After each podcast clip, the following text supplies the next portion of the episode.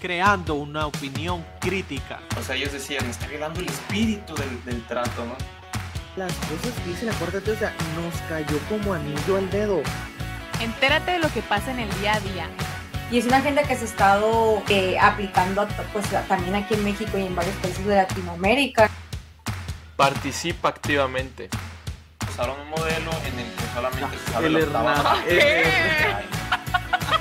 ¿What? Empieza a dar la batalla cultural. De la nada llegaban y decían, híncate, híncate.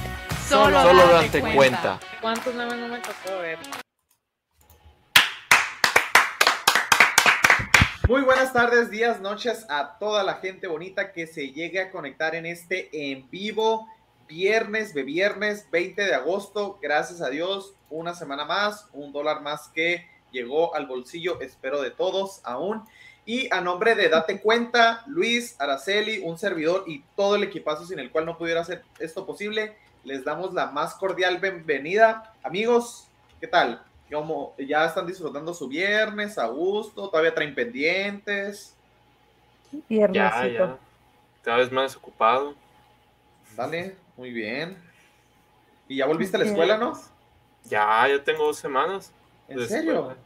¿Y, ¿qué, qué, qué pasó? Para los que no sepan, Luis está en la Unison, Universidad de Sonora. ¿En línea o presencial o qué, qué, qué pasó al final?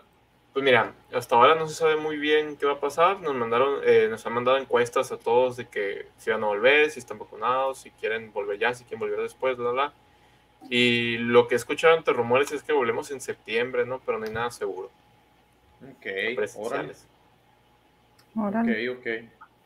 Pues vamos a, vamos a, a ver al pendiente. Y fíjate, precisamente con eso es con lo que queremos este, iniciar a platicarles el día de hoy, gente bonita, con el regreso a clases. A ver, Araceli, porque la uni ya volvió, pero y todo lo demás, primaria, secundaria, ¿qué, qué han dicho las autoridades?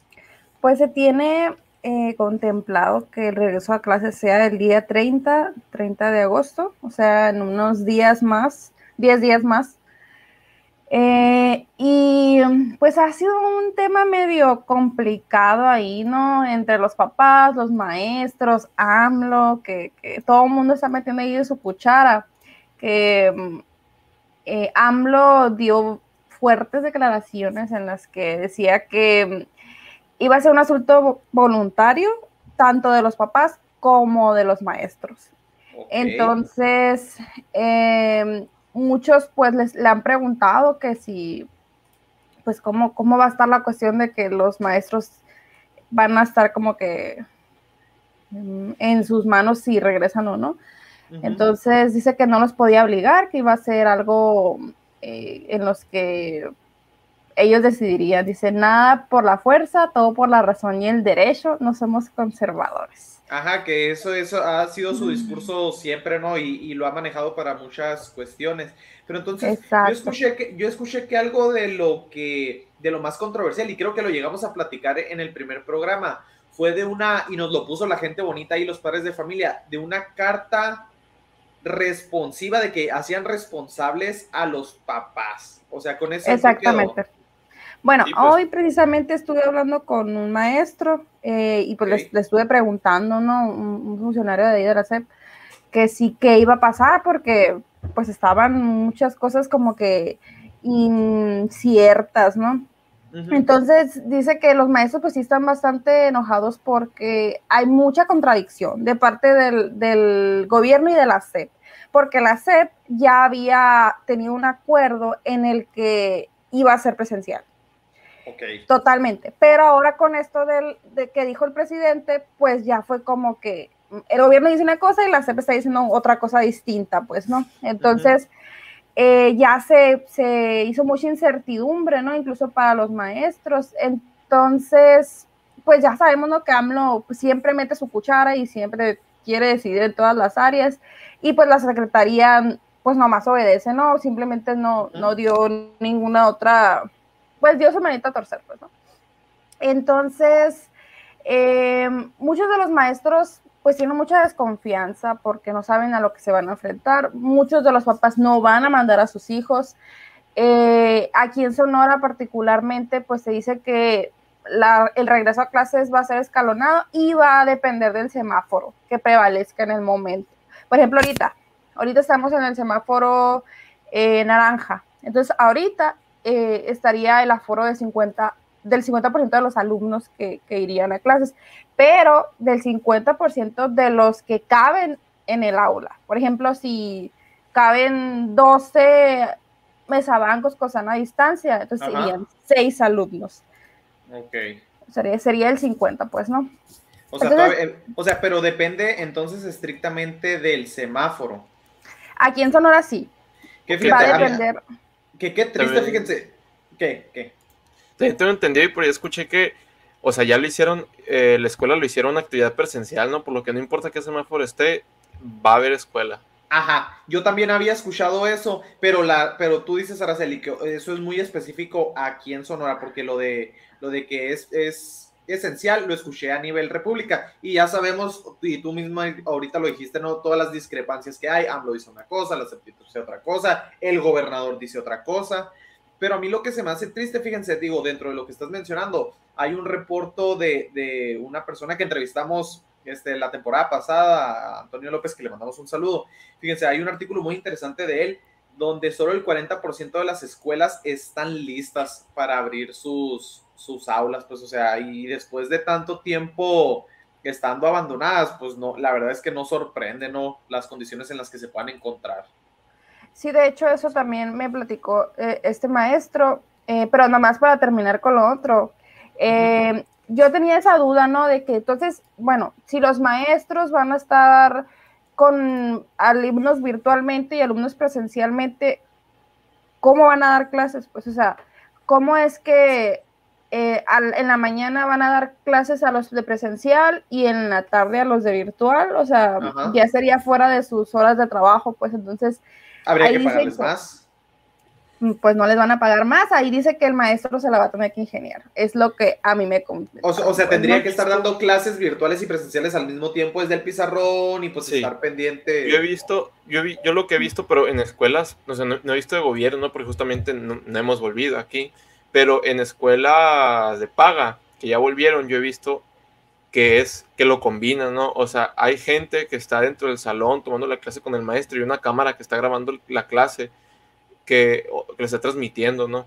O sea, hay personas en una llamada que están viendo la clase de sus casas y otras personas que están en el salón presencialmente. Ok. El problema es que no creo que tengan el dinero para, para esa infraestructura, ¿no? Las escuelas.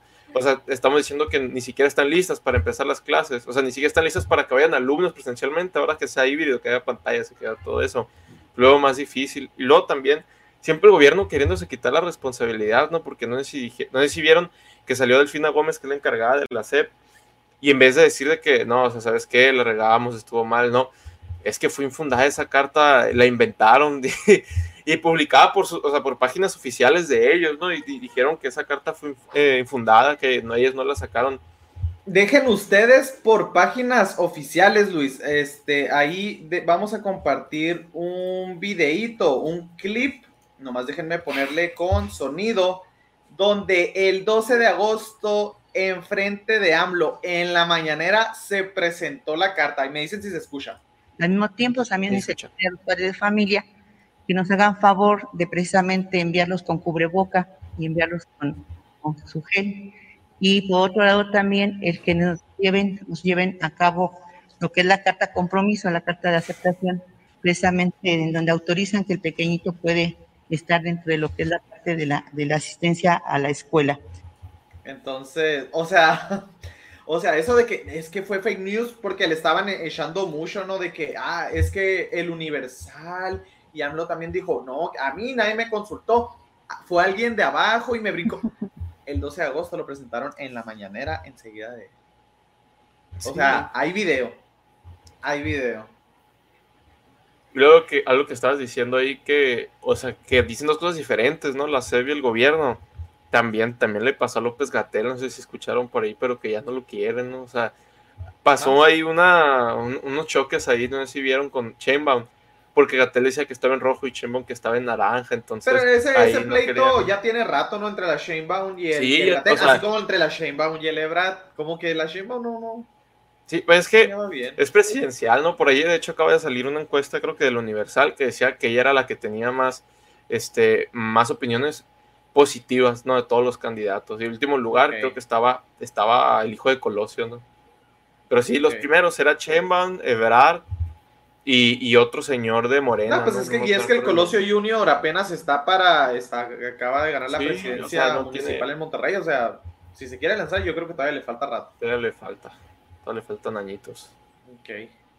Y entonces, Así Sara, Bueno, eh, pues tocamos muchos temas, ¿no? Sí quería como que platicarles un poquito más Sí, de, lo que nos perdón por estaba- agobiarte, hicimos No, no. mansplaining, es una cosa de, de- los, del machismo, discúlpanos, somos dos contra uno. del patriarcado.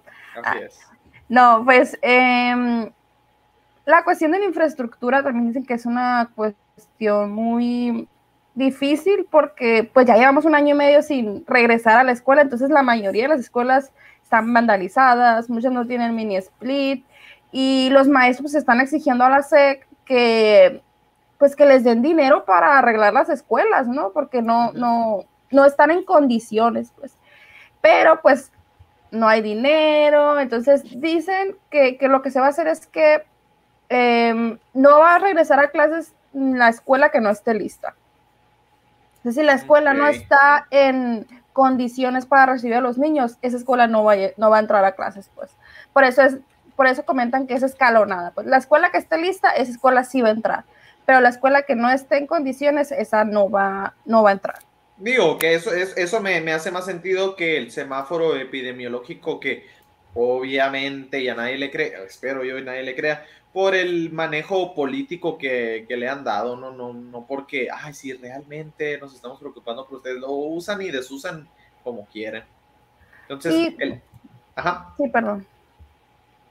¿Qué? Ah, bueno, que el- la cuestión ya del COVID como tal, porque muchos maestros también tenían como que la duda de, bueno, ¿y quién se va a hacer responsable del niño? ¿No? O sea, si el niño presenta síntomas de COVID, ¿qué va a pasar? Pues, ¿no?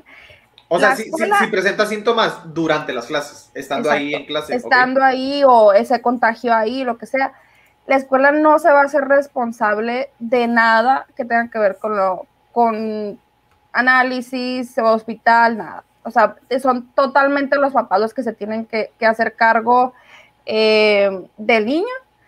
Y mm, pues dicen que van a aplicar tres filtros, es lo que me comentaron. Uno, el primer filtro era que pues los papás tenían que estar muy al pendiente del niño. Si tenía algún síntoma, no se lleva. El Ajá. segundo es que entre los papás y los maestros van a hacer como un comité de seguridad eh, a la entrada de la escuela, tomando temperaturas, viendo los síntomas y, y poniendo gel, pues no lo de todos lados. Y la tercera, pues que va a ser un aula con sana distancia y que tienen que tener cubrebocas en todo momento, pues no, pero la escuela no se va a hacer responsable de los niños. Qué a gusto, que, y qué fácil, la verdad es que, digo, ya quitaron lo de la carta responsiva, pero dentro de los protocolos no están considerando pues que la escuela haga nada, entonces la verdad es que, o sea, y nos lo ponían, ¿te acuerdas, Luis, en, en el programa cuando hablamos del, del regreso a clases, que los mismos papás son los que tienen que comprar la gel, tienen que comprar los cubrebocas, o sea, les, les están cargando demasiado la mano a los papás, y a ver, ya tuvimos cuánto tiempo encerrado para que la SEP y para que el gobierno se preparara si es que ya querían hacer el regreso a clases. No, no, no, o sea, de último momento están queriendo ahí hacer las cosas a como Dios les dé a entender. Realmente no entiendo cuál es el propósito o, o por qué están tan desesperados de que vuelvan a clases, ¿no? Y, y realmente no tienen dinero y están recurriendo hasta las, hasta las cosas más, hasta, mira, una estrategia que yo creo que también es por dinero que pasó el 29 de julio fue que AMLO, pues, hizo un decreto, no sé si lo escucharon, para liberar a los delincuentes, para hacer amni- amnistía con los delincuentes, ¿no? Sí, que los quería liberar, ¿no? Para liberarlos, pues tenías que tener, para empezar, tenías que tener más de 75 años y tenías que estar eh, metido a la cárcel por un delito no grave, ¿no? Un delito no grave es, es un delito que te da no más de 5 años de cárcel, ¿no? sí. Entonces, ahora, hay muchísima gente que está encarcelada, hay alrededor de 300 mil mexicanos que están encarcelados, ¿no? Eh, o sea, si este decreto fuera, se, se, se ejecutara, 300 mil personas salieran de las cárceles, eso implica que el gobierno deja de mantener a, a, esta, a todas estas personas. Ahora también, también dice que van a liberar a personas que tengan, este, que no tengan sentencia, ¿no? Que tengan de más, de, más de 10 años sin sentencia. Y justamente aquí el, el trámite del, del el sistema judicial de México es muy lento, ¿no? Uh -huh. De hecho, el, el, más lento que ha habido es este señor que estás poniendo, eh, que es el jefe, es, perdón, no es el jefe, es el fundador del, del cártel de Guadalajara, Miguel Ángel Félix Gallardo, ¿no?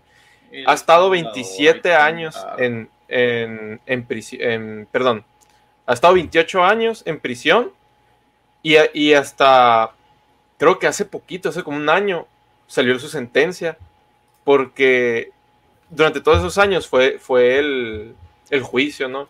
Todo eso tardó, dicen que es el juicio más largo que ha existido en México, 28 años en la cárcel. Ahora, le dieron otros 37 años, fue su sentencia. ¿Por qué? Pues este señor torturó a un, a un agente de la DEA, ¿no? Porque la gente de la DEA le descubrió una, la plantación de marihuana más grande, creo, del mundo, ¿no? En Chihuahua, según tengo entendido. Y por eso lo mandó, lo mandó a torturar. Y gracias a esto, pues, eh, fue su condena. Tiene más de 75 años. Y hoy AMLO, pues, dijo esta, esta babosada, ¿no? Que, que no quiere que nadie esté en la cárcel, que proponía este, sac sacarlo de la cárcel, ¿no? A este señor que estuvo, que, que está en la cárcel, que está haciendo una condena, él, él dice que quiere, quiere morir en paz, según este, este narco. Ok. Y se lo preguntaron porque entrevistaron a este señor, ¿no? A, a, al jefe de jefes, como le dicen el, eh, como le dicen su, su sobrenombre, decía que, o sea, él decía que AMLO era una muy buena, muy buena, o sea, habló muy bien de AMLO, ¿no? Y justamente pues dijo AMLO, él por, por edad por, por, edad, por enfermedad ya podría salir, pero hay que ver cómo se determina de elaborar el decreto de la fiscalía, ¿no? El que lo uh -huh. había hecho. Y justamente este decreto no incluye narcotráfico porque es un delito grave, ¿no? Le dieron 35 años. Pero okay. pues aquí se están, sí. Y se le agradezco mucho sus, sus buenos deseos. Yo también, yo también quiero que él comprenda mi situación. Yo no quiero que sufra nadie, que nadie esté en la cárcel. Yo soy un humanista, estoy formado en la escuela de la no violencia, pero tengo que hacer y cumplir la ley, dice. Fíjate, dice AMLO. ahí te encargo, que, que, no sé si te acuerdas, Araceli, que, que un día estábamos platicando, estábamos platicando eso de, a ver, ¿cuál es, cuál es el punto de, las, de, de la cárcel? O sea, ¿cuál es el punto? Digo, pagar la condena, te portaste mal, hiciste cosas malas, sale, no te la vas a pasar a gusto, vas a estar encerrado, privado de tu libertad.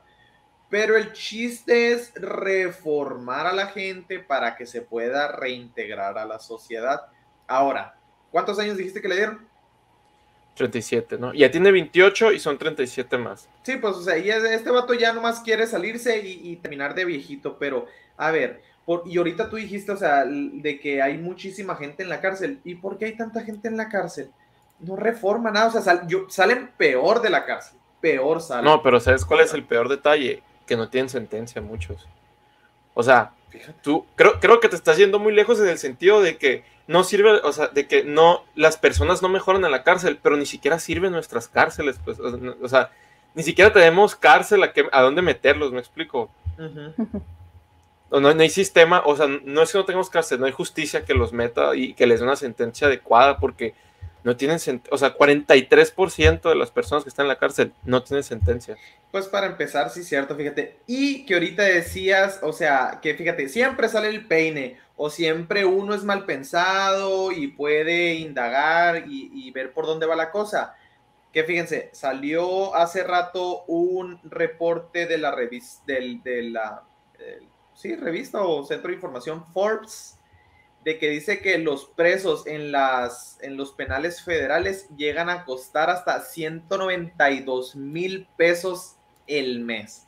Cada reo en, en, en una de las, sí. en cada una de las ocho penales federales. Entonces, dices tú, AMLO desde cuándo y, y a todas costas sí, desea que... obtener dinero. Entonces, es esto. Yo creo que ese es el principal motivo porque no creo que le cause muy buena imagen, ¿no? O sea, esto no le causa buena imagen ante la gente ver que liberan, liberan a los presos.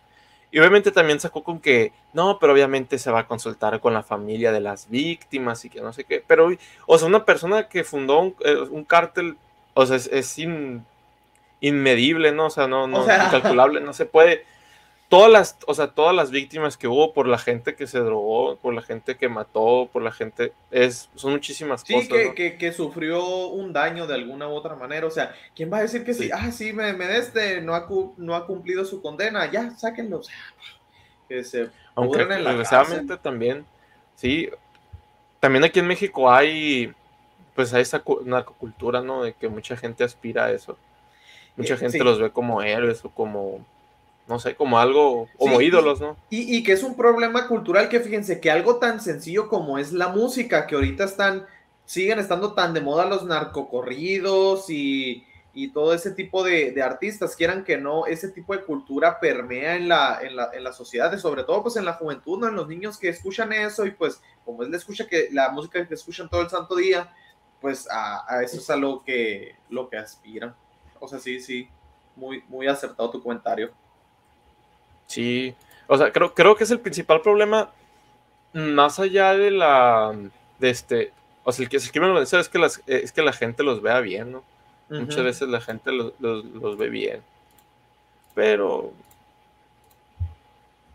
No Pues sé, ya. de todas formas, si el gobierno no hace nada, aunque la gente, aunque la gente no los quiera, si el gobierno está aliados con ellos, porque vemos esto, ¿no? O sea, este señor le tiró flores a AMLO y AMLO le tiró flores a él, ¿no? Y hemos visto cosas, pues ya sabemos. Sí, que se pues, o sea. Es un negociazo. Mientras siga haciendo negocio, el narco aquí no se va a acabar. No. Y fíjense, Sí, y, y- y, pues digo, moviéndonos a lo que es el COVID, porque es la plática de, de cada día, y les quería preguntar a ustedes, fíjense, en Nueva Zelanda acaban de, de entrar en, en confinamiento total por un solo caso que se acaba de registrar, ¿no? Entonces ahí lo que, lo que está sucediendo es que desde el 28 de febrero, fíjense, desde el 28 de febrero hasta apenas ah, ahorita el, fue el martes 17 de, de agosto, ¿sí fue martes? Eh, Sí. Sí, martes Sí, sí, sí. 17 se reportó un solo caso en, en Nueva Zelanda. Ahí lo salió a decir la primer ministra Jacinda Arden. Y pues el martes ordenó el confinamiento por solo tres días para los más de 5 millones de, de habitantes, ¿no? Dicen que en ciertas secciones, las que son las más pobladas, como los pobladores de Auckland, así se, así no sé si lo pronuncia bien, Sí, nombres. Otro, donde otro vive idioma totalmente 1.7 diferente. millones de personas, ahí van a durar siete días este, encerrados por este único caso que surgió. Y yo les pregunto, ¿excesivo o hicieron lo correcto? yo creo que hicieron lo correcto porque llevan un control. O sea, yo, yo creo que en este sentido, y es algo que es algo que gente ha propuesto, ¿no? De que la cuarentena probablemente pudo haber sido útil si nada más hubiera sido al principio, ¿no? Si hubieran dicho como esto, ¿sabes qué? Es una semana para controlar esto y ya después, o sea, ya después todo vuelve a la normalidad, ¿no? Es una semana para prepararnos, para tener listos los hospitales, para tener listos los doctores, capacitarlos. Y, y digo, una semana tampoco no es mucho, ¿no? Pero eso sí evita que se propague totalmente. Y creo que al menos por ese lado lo, lo veo bueno, ¿no? Porque espero, no, no sé qué tan, no sé qué tan mentiroso sea el gobierno de Nueva Zelanda, ¿no? Pero espero que sí sea una semana, ¿no? No como aquí en estos países que pues nos dicen algo y son puras mentiras, o sea, nos dicen algo y luego, pues como estamos viendo lo de Delfina, que, o sea, bien cínicamente se contradijo ella sola, ¿no? Y está en video. Tú, Ara, ¿qué, qué opinas? ¿Muy estrictos o hicieron lo correcto? Pues ya viéndolo así como comenta Luis, pues puede ser una, una buena opción, pero a mí se me hace excesivo, ¿no? Pero pues no soy médica, no, no sé si eso es, Es que- la- lo correcto, pues, ¿no? Que probablemente sí sea, sí sea un, sí sea excesivo, pero digo, para no tener ningún caso, ellos tienen, o sea, sí, sí tienen un protocolo que les sirvió, me explico. Porque ellos no tenían nada, ellos lo activaron porque les apareció uno. Antes no tenían. No tenían, No, pues. Desde el 28 de febrero no tenían casos. Súper. Y fíjense, y vamos a ver datos porque yo concuerdo contigo, Luis. Yo también lo hubiera hecho. Fíjense, tienen al día de hoy, bueno, al último dato registrado que fue el 18 de agosto, hace dos días, total de muertes en Nueva Zelanda, 26. Y si nos volteamos a ver el porcentaje de vacunación, no sé si se alcanza a ver ahí que el último registro de la vacunación está del 17 de agosto. El 19% está completamente vacunado, solo el 19% de la población y con una dosis el 33%. Entonces, fíjense, o sea, un solo caso desde febrero hasta ahorita, solo el 19% completo de la gente vacunada. O sea, que, o sea, ¿qué está haciendo Nueva Zelanda que, que, que no han hecho otros países? Digo, hay muchísima menos población, completamente Sí. de acuerdo, completamente de acuerdo, pero y más dinero, ¿no? Así es. Pero en porcentajes, fíjate, con un nivel tan bajísimo de vacunación para toda la gente que dice, es que esa es la única solución. Nueva Zelanda tenía, tenía que marzo, abril, mayo, junio, julio, tenía cinco meses sin ningún solo caso de COVID. Y al día de hoy, solo 19% de la población completamente vacunada. Entonces, Es que creo que realmente las estrategias que, o sea, lo que vieron de derecho fue, o sea, fue cerrar las fronteras, ¿no? Porque el COVID no iba a aparecer, de afuera se iban a estar de afuera. Y lo que hicieron fue encerrar a la gente que estaba adentro, ¿no? Al menos acá en estos países, en vez de regular quién entraba, porque de ahí iba a entrar el COVID. O sea, y, y justamente eso fue lo que hicieron en China, ¿no? Y por eso no les fue tan mal al final, porque literalmente encerraron las, guiño, guiño. en- encerraron las, las ciudades, pues, ¿no? O sea, Sí, realmente como- a la ciudad en cuarentena. El ejemplo de Taiwán, ¿no? También es, es Ah, sí, el de Taiwán está muy bueno. que solo siete fallecidos han, tuvieron en toda la pandemia porque tomaron cartas en el asunto desde un principio, ¿no? Sí, y aquí andamos recibiendo cruceros llenos de gente enferma. Y que fíjense, y otro que se pronunció fue el Papa Francisco diciendo que vacunarse es un acto de amor. Digo, haciendo alusión a de que vimos el caso de Nueva Zelanda, un solo caso desde febrero a la fecha, este, solo el 19% de la, de la gente, de la población vacunada, y, y salió el Papa Francisco junto con otros, pues ahí, este, cardenales y, sacerdotes a decir de que de que vacunarse es un acto de amor. Y aquí yo les hago otra pregunta. ¿Ustedes creen que tiene derecho a o, que debe pronunciarse eh, el Papa, la Iglesia, cardenales, de- deben de salir a, decir a fomentar o a no fomentar, o sea, ya sea cualquiera de la posición que tengan? Sí, pues, o sea, yo creo que sí tienen esa obligación de salir a decir, porque es algo, o sea, e- e- es, algo, es un tema de lo que se está hablando, ¿no? Y lo que la mayoría de las personas van a hacer, al- van a hacer alguna acción al respecto, ¿no? Es un tema moral, entonces, sí, o sea, si, si ellos son los que, pues, guían en ese aspecto, obviamente tienen que salir a decir, ¿no? Aunque también deberían, digo, la vacuna no es el único tema polémico que hay hoy en día y, y, y sí es pues de las únicas cosas de las que ha salido a, a pronunciarse, ¿no? ¿no? no sé si veíamos como por ejemplo los, los este, padres de en Alemania que estaban casando Sí, pues, LGBT sexo. y todo eso. Y por ejemplo, en ese, en ese aspecto, que es algo que también es muy polémico y se está hablando en todo el mundo y no se deja de hablar, pues no ha salido a decir, mm, ha salido a decir muy poco, casi nada, ¿no?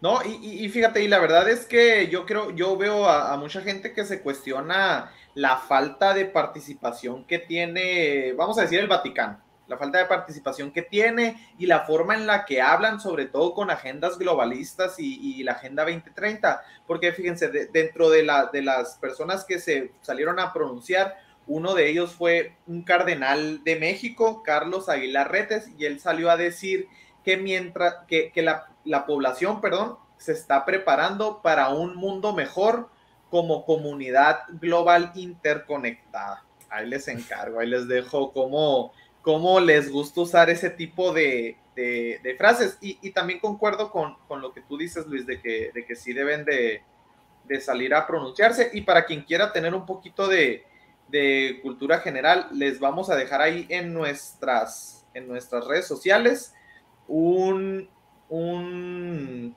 artículo sobre lo que dijo el Papa Pío XII sobre los límites morales de los tratamientos médicos y experimentales. La verdad está muy bueno. Entonces, ahí se los vamos a dejar en, en nuestras redes. Oigan, y ya nomás para terminar, ¿vieron, vieron lo de vieron lo de que están proponiendo a AMLO para monarca? Sí, ya ser el loco de la semana, ¿no? Una vez Ah, dimos ándale. una noticia así de Mazatlán, que, es que, que le quería hacer una estatua, algo así, ¿no, ¿No se acuerdan? O ¿Te quería ponerle una, una, una- un- el nombre, una ciudad a su nombre, una, una babosada así también. Simón. Y ahora salió esto. Ya salió a decir, hay que hacer monarca a AMLO. ¿Cómo la ven? Aquí salió un, este, pues ahora sí que, este, no quisiera decirlo, pero pues Perrito Caldero es un diputado local del Congreso de Veracruz, Rubén Ríos Uribe, y dijo, dijo que había que invadir España y hacer monarca al presidente Andrés Manuel López Obrador, ¿no? Entonces, Pero, pero espérate, el cinismo, o sea, obviamente toda la gente se le echó encima y ¿sabes qué dijo? Son unos fascistas. El señor quiere invadir un país, imponer una monarquía. o sea, qué cura. ¿qué, qué pedo? Sí, pues, y, O y- sea- y digo, todo esto, no, no, o sea, no lo dijo en el Congreso, no, o sea, lo mencionó en sus redes sociales, a lo que se lo acabaron y tundieron en, en las redes. Obviamente. Y él se quiso barrer así como que, "Ja, no entienden, no entienden el sarcasmo. Sí, hombre. Ha- oye, ha, ha de, ha de llegar a su casa y se ha de acostar y arropar con un muñequito de, de AMLO, una colcha de, de la cuarta transformación, pero hacer monarca AMLO. Deberíamos de tener esa sección eh, del el- el- el payaso de la semana o el, no sé, Estaría O sea, bien. ¿eh? se las avientan porque así, así que ustedes digan, muy, muy que digan ustedes de broma en broma, pues así como que, ¿no? Y luego, es que, es que no, es que es sarcasmo, ustedes no me entendieron, obviamente, no, no era en serio eso. No tenemos, no tenemos un Eso- buen sentido del humor. Eso dijo, ¿no? O sea, Pero bueno, ya llegamos al final de este programa. Ahí se nos fue un poquito el tiempo. Esperemos y hayan disfrutado, gente bonita, a la hora que lleguen a escuchar eso. Entonces, les recordamos que hay que seguirnos. Si nos pueden seguir en nuestras redes sociales, se los agradeceríamos un montón. Araceli y Luis, ¿algo más que quisieran agregar? Sería todo. nada bien, nada más, nada más. Que tengan Sí, un mira, fin de semana. Ahí le mandamos un saludo a la Cla que se la pintió el día de hoy. Todo bien, todo bien, se la apuntamos. La Araceli ahí sacó la casta. Saludo a Mariana, otra gran compañera del equipo. Y pues recuerden, gente bonita, reventar el botón de likes, compartirnos con la gente que les caiga bien y con las que no, no pasa nada. Y recuerden, dense cuenta. Nos vemos.